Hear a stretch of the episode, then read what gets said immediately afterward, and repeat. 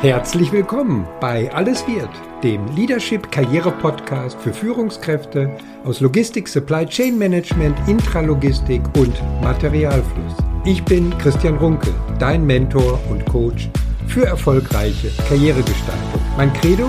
Ich mache aus Lebensläufen Logistikkarriere. Und in diesem Podcast dreht sich alles um deine Karriere und natürlich ganz besonders um deine Zufriedenheit im Job.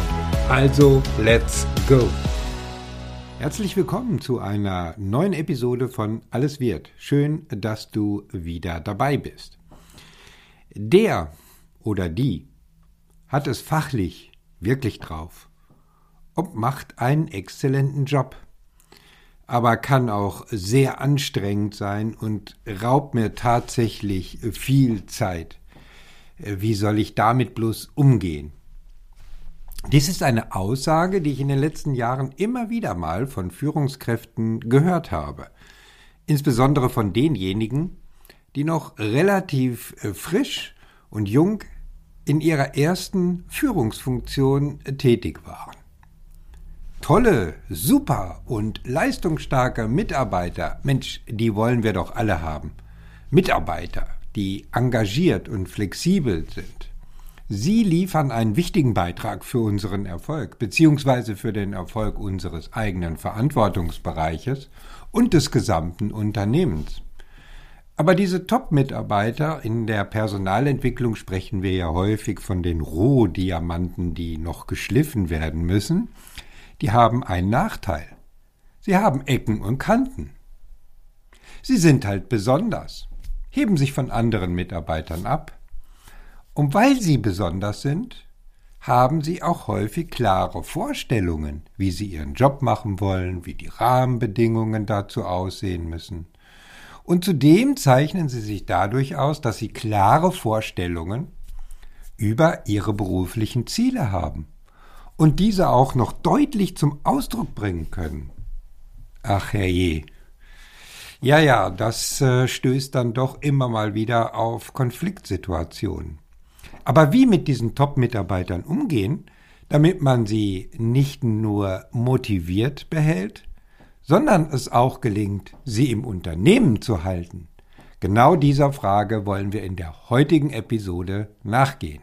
Und bei der Beantwortung dieser Frage fokussiere ich mich auf eine ganz bestimmte Konstellation, eine ganz bestimmte Situation, die mir in den letzten Jahren im Karrierementoring und Executive Coaching immer wieder begegnet ist. Ich meine die spezifische Situation, wenn jemand eine neue Führungsrolle mit einem neuen Verantwortungsbereich übernommen hat. Das kann äh, bei dem eigenen Arbeitgeber der Fall sein, aber genauso gut auch bei einer neuen Führungsrolle die man bei einem neuen Arbeitgeber übernimmt, also der klassische Arbeitgeberwechsel mit Karriereaufstieg, was häufig eine ganz besondere Herausforderung darstellt. Um eine solche Situation zu verdeutlichen, möchte ich dir ein Beispiel aus meiner eigenen Erfahrung erzählen. Nach einem Arbeitgeberwechsel hatte ich eine klare strategische Aufgabe und Ausrichtung durch äh, meinen Chef, einem Vorstandsvorsitzenden, erhalten, die natürlich auch Auswirkungen auf meinen Verantwortungsbereich hatte. Wir sollten sozusagen der Treiber für den kulturellen und organisatorischen Change im Unternehmen werden.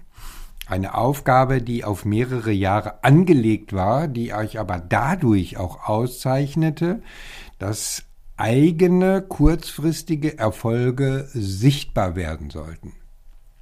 Ich übernahm zu Beginn ein Team von circa 80 Mitarbeitern, die von neun Führungskräften geleitet wurden.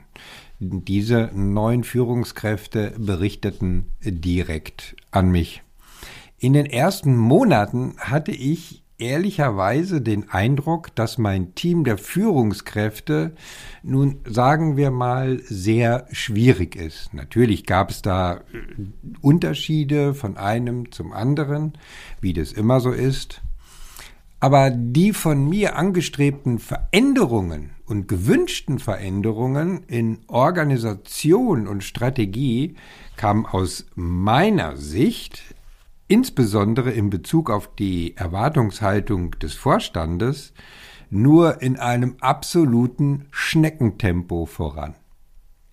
Immer wieder suchte ich das Gespräch mit meinen Führungskräften, immer wieder reflektierte ich die Umsetzungsprobleme äh, mit den Kollegen und auch äh, mit deren Mitarbeitern in einem gesamten äh, Teamgespräch.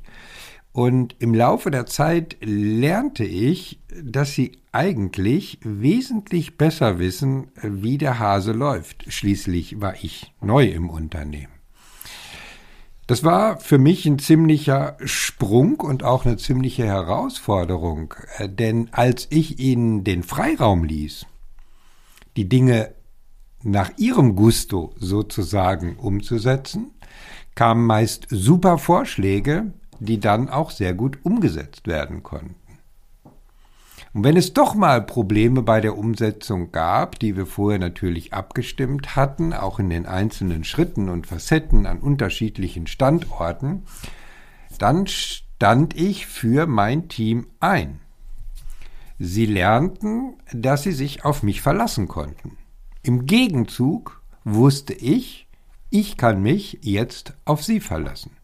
Wir haben also alle voneinander profitiert.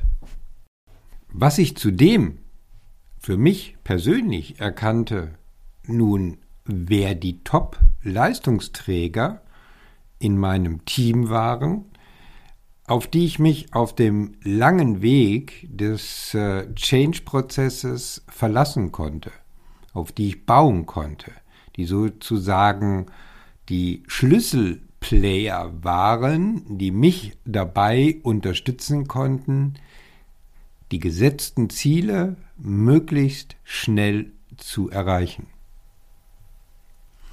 Und somit möchte ich dir hier auch gleich den fast schon wichtigsten Hinweis zum Thema Führung mit Top-Leistungsträgern zu Beginn geben. Du musst deine Top-Mitarbeiter, wenn du neu im Job bist, möglichst schnell erkennen.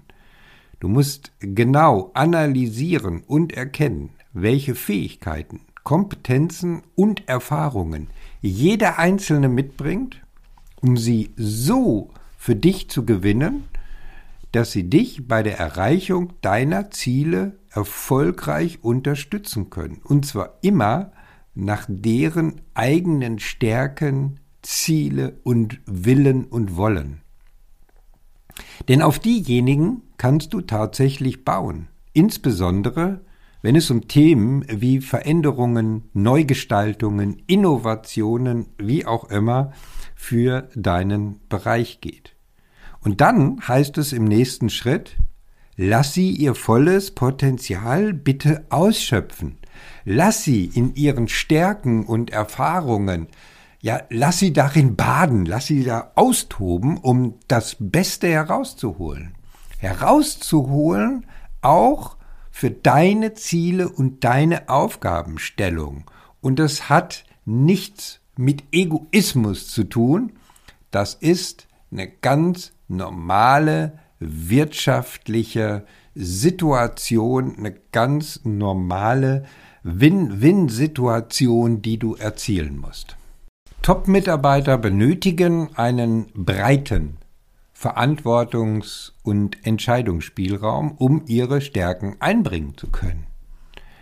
Das ist für dich vielleicht nicht neu, wenn du selbst zu diesen Top-Mitarbeitern gehörst. Dann bin ich mir sicher, dass du diesen Anspruch auch für dich selber hast. Und um das freisetzen zu können, ist Vertrauen notwendig. Und deswegen sage ich immer zu Beginn einer jeden neuen Führungsposition, die du übernimmst, wirst du gleich auf die Probe gestellt. So wie ich auf die Probe gestellt wurde in der vorhin geschilderten Situation, die ich selbst erlebt habe. Und zwar auf die Probe gestellt, inwieweit du tatsächlich selber bereit bist, einen Vertrauensvorschuss für deine Führungskräfte und Mitarbeiter zu verteilen. Okay, nun könnte man sagen oder sich die Frage stellen, ja, aber für wie viele Mitarbeiter trifft das überhaupt zu? Gibt es irgendwie eine gewisse Größenordnung? Welchen Anteil haben denn eigentlich Top-Mitarbeiter und Leistungsträger? Nun, äh, wie immer im Leben, es gibt zu allem Studien und äh, Forschungsergebnisse. Und äh, deshalb äh, gehe ich hier mal nur ganz kurz darauf ein, ähm, auf eine Gallup-Studie.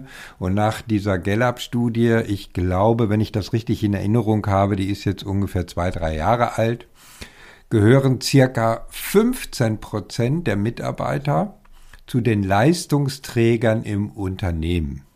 Warum 15 Prozent? Keine Ahnung. Warum nicht 20 Prozent? Keine Ahnung. Ich zitiere einfach nur das Ergebnis aus dieser Studie. Und das ist natürlich auch nur eine Orientierungsgröße und mit Vorsicht zu genießen, aber zumindest mal ein Anhaltspunkt. Die Kernfrage, wie man Top-Leistungsträger definiert, ist natürlich von Führungskraft zu Führungskraft und von Unternehmen zu Unternehmen recht unterschiedlich, ist aber insofern auch eine spannende Zahl, indem ja alle Unternehmen versuchen, nur die besten Mitarbeiter und Top-Leistungsträger zu rekrutieren und im Endeffekt im alltäglichen Arbeitsgeschäft und Business sind es dann nur 15 Prozent oder lass es 20 Prozent sein, aber auch eine Zahl von Anspruch und Wirklichkeit, wo es mal lohnt, mal über den ein oder anderen Aspekt auch im Recruiting mal nachzudenken. Aber okay, das soll heute ja nicht unser Thema sein. Eines ist aber klar im Zusammenhang mit der dargestellten Situation. Wir sind jetzt also beim Thema Führung angekommen. Es geht um deinen Leadership Style im Hinblick auf deine Top-Mitarbeiter, deine Leistungsträger. Dein Leadership Style übrigens äh, ist einer von fünf wesentlichen Kompetenzfaktoren für besonders erfolgreiche Führungskräfte. Äh, wenn du mehr zu diesen fünf Faktoren erfahren willst, dann lade dir meinen Karriereguide 2022 herunter. Äh, den Download äh, findest du auf meiner Webseite. So, Ende des kurzen Werbeblocks, der auch gar nicht so geplant war, aber mir gerade so durch den Kopf ging und weiter im Thema. So kommen wir zurück äh, zur Fragestellung, wie kann denn jetzt eine möglichst gut ausgewogene Führung deiner Top-Mitarbeiter aussehen? Und äh, dazu möchte ich dir ein paar, nennen wir sie mal, Führungshinweise und Empfehlungen und Inspirationen mit auf den Weg geben. Ich habe das jetzt mal in mehreren äh, Unterpunkten äh, zusammengefasst. Äh, Punkt Nummer eins. Top-Mitarbeiter gehören nicht unbedingt zu den diplomatischen Personen in deinem Umfeld. Eigene Zielvorstellungen werden gerne mal durchgesetzt, auch ohne Abstimmung. Kollegen, die aus ihrer Sicht nicht so richtig mitziehen, haben dann auch schon mal das Nachsehen. Die bekommen das wirklich zu spüren. Du siehst, hinter den top leistungsstarken Mitarbeitern verbirgt sich auch immer ein gehöriges Team, Konfliktpotenzial. Da geraten mal bestimmte Dinge eines gesamten Teamgefüges so ins Wanken oder ins Beben. Aber auch für dich als Führungskraft kann ein Top-Mitarbeiter wirklich lästig werden und auch anstrengend sein, wenn er oder sie permanent mit seinen Ideen und Vorstellungen die eigenen Ideen durchdrücken will. Und darauf musst du dich einstellen, damit musst du dich auseinandersetzen. Und damit kommen wir gleich zu Punkt Nummer zwei. Leistungsträger möchten ihre eigenen Ideen und Ziele halt eben umsetzen. Deswegen sind sie ja so zielfokussiert, motiviert und teilweise auch energiegeladen. Es kommt darauf an, die Energie in die richtige Richtung zu lenken. Und diese Ideen und Ziele können durchaus auch mal konträr zu deinen eigenen Vorstellungen und Zielen stehen. Dann bist du als Führungskraft echt gefordert. Finde heraus, was sie tatsächlich bewegt, denn hinter jeder Idee und jeder Umsetzung steckt eigentlich die Wirkung, aber nicht die Ursache. Du musst im Prinzip versuchen, die Ursache herauszufinden. Und dazu braucht es zahlreiche Gespräche. Aber ich verspreche dir, es lohnt sich. Das ist ein Zeitinvest mit hoher Erfolgsrendite. Punkt Nummer drei, Leistungsträger streben nach Freiraum. Und wer Freiraum bekommt, will auch Verantwortung unternehmen. Also gib ihnen den Freiraum, auch den Entscheidungsfreiraum. Du musst lernen, loszulassen und zu vertrauen.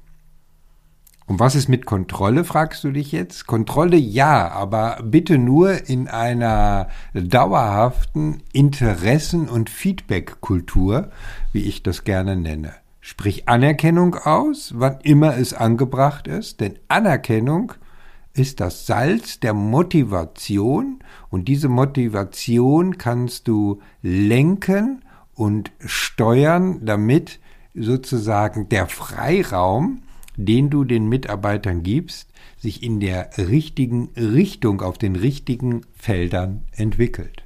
Punkt Nummer vier, zuhören, austauschen. Das gehört einfach mit zu diesen Gesprächen, dieser Interessen- und Feedback-Kultur dazu.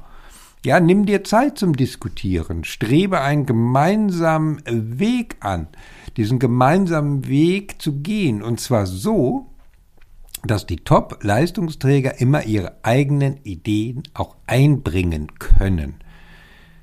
Vermeide, dass du diese Ideenvielfalt in irgendeiner Weise blockierst.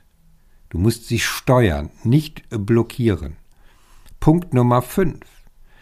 Nimm Kritik und Einwände an. Ja, das ist nicht ganz einfach. Leistungsträger, Top-Mitarbeiter sind eher bereit, auch mal bestimmte Entscheidungen, auch die von dir in Frage zu stellen und zu kritisieren, beziehungsweise in der abgeschwächten Form äh, zeigen häufig bestimmte Einwände zu Themen und reflektiere das für dich persönlich sehr genau und dann geh ins Gespräch mit ihnen. Erörtere die Kritik und Einwände, wenn sie berechtigt sind, auch wenn sie unberechtigt sind. Frage dich selbstkritisch, inwieweit die Einwände und Kritik hilfreich sind, um deine Ziele besser und schneller zu erreichen und treffe dann ein Agreement mit den Mitarbeitern, wie ihr weiter verfahren wollt.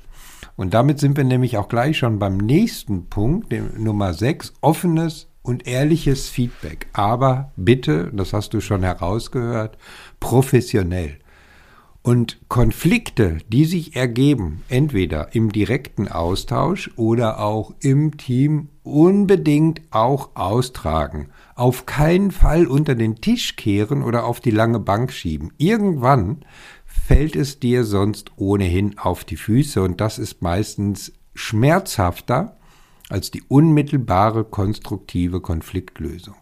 Jeder Konflikt muss enden mit klaren Entscheidungen und Vereinbarungen.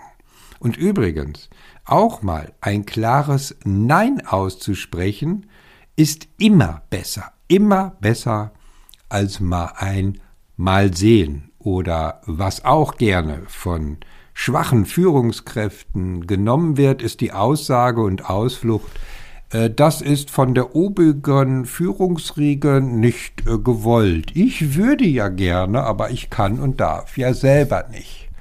Äh, ehrlich, das ist die schwächste Lösung, die du als Führungskraft anbieten kannst.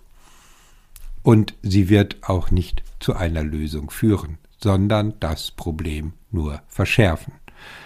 Punkt Nummer sieben. Fordern und fördern im Sinne der Zielerreichung abseits des Alltagsgeschäftes Ihres eigenen Aufgabenbereiches. Ich glaube, das ist selbstredend. Top Leute wollen halt gefordert, aber auch gefördert werden. Und damit komme ich auch gleich zu Punkt Nummer acht. Gib ihnen die Zeit zu lernen. Entwickle ihre Fähigkeiten und Stärken. Suche nicht nach Verbesserungspotenzialen. Nein, vermeide das. Suche nicht nach vermeintlichen Schwächen und gib dich als der große Trainer aus. Es wird dich nicht weiterbringen, es kostet dich nur Zeit und Energie. Fokussiere dich auf die Stärken deiner Mitarbeiter, kitzel das heraus, stärke sie darin in ihren Stärken und kanalisiere es in deine Richtung, was du zu deiner Zielerreichung brauchst. Bitte. Punkt Nummer 9. Natürlich machen auch Top-Mitarbeiter Fehler. Machen wir ja auch. Aber als Führungskraft brauchen Fehler deiner Top-Leute Rückendeckung. Allerdings muss auch klar sein, dass Fehler nicht ohne Konsequenzen bleiben. Fehler muss jeder selbst ausbügeln, der sie gemacht hat auch wenn er sich der Rückendeckung des Vorgesetzten sicher sein kann. Um Punkt Nummer 10, und das ist für mich einer der ganz, ganz wichtigen Punkte, steh zu deinem Wort. Was ich immer wieder in neuen Führungspositionen selbst erlebt habe, ist dann in den ersten Gesprächen mit den neuen Mitarbeitern so Aussagen wie Ihr Vorgänger hat mir zugesagt, hat mir versprochen, äh, dieses und jenes. Mehr Verantwortung, eine Beförderung, mehr Gehalt, ein Dienstwagen und was es sonst nicht noch alles äh, so gibt, was ja vorher schon mal vereinbart wurde und du kannst es irgendwie doch ehrlich gesagt nie richtig überprüfen, stimmt das jetzt oder stimmt das äh, überhaupt gar nicht, ist das an den Haaren herbeigezogen, wie auch immer. Mach deutlich, äh, dass du anders agierst. Mach deutlich, dass du dir zunächst ein Bild machst und dann wieder auf die Leute zukommst, dass du Entscheidungen treffen wirst und der Mitarbeiter aber auch sicher sein kann, dass du dann zu deiner Entscheidung stehst. Dein Wort hat Gewicht, sei ehrlich und verbindlich. Die Top-Leistungsträger werden es dir danken, wenn du so offen damit umgehst und zu deinem Wort stehst. Deine Lösung oder mein Tipp für dich kann ich heute ganz kurz halten. Nimm die zahlreichen Herausforderungen an, die Top-Leistungsträger an deinen Leadership-Style stellen. Orientier dich einfach an den vorher genannten Punkten. Denn die Herausforderung beinhaltet auch eine riesige Chance für dich. Stelle jederzeit eine Win-Win-Position für beide Seiten her.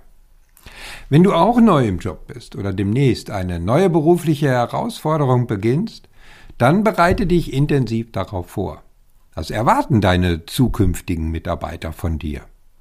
Du willst wissen, was wirklich zählt, wenn du als Führungskraft neu im Job bist und du von Anfang an deine Mitarbeiter mit in dein Boot nimmst? Dann lass uns darüber sprechen.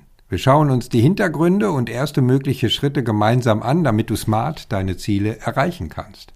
Auf der Seite christian-runkel.de slash Termin suchst du dir den für dich passenden Termin für ein Karriereorientierungsgespräch aus. Die Links und alle weiteren Informationen zur Kontaktaufnahme findest du in den Show Notes auf meiner Webseite oder auf meinem LinkedIn-Profil. Ich verabschiede mich jetzt mit einem herzlichen Be Branded. Ich freue mich, wenn du bei der nächsten Karriereshow wieder dabei bist. Bis dahin und denk daran, deine Career Leadership Brand macht den Unterschied. Dein Christian Runkel.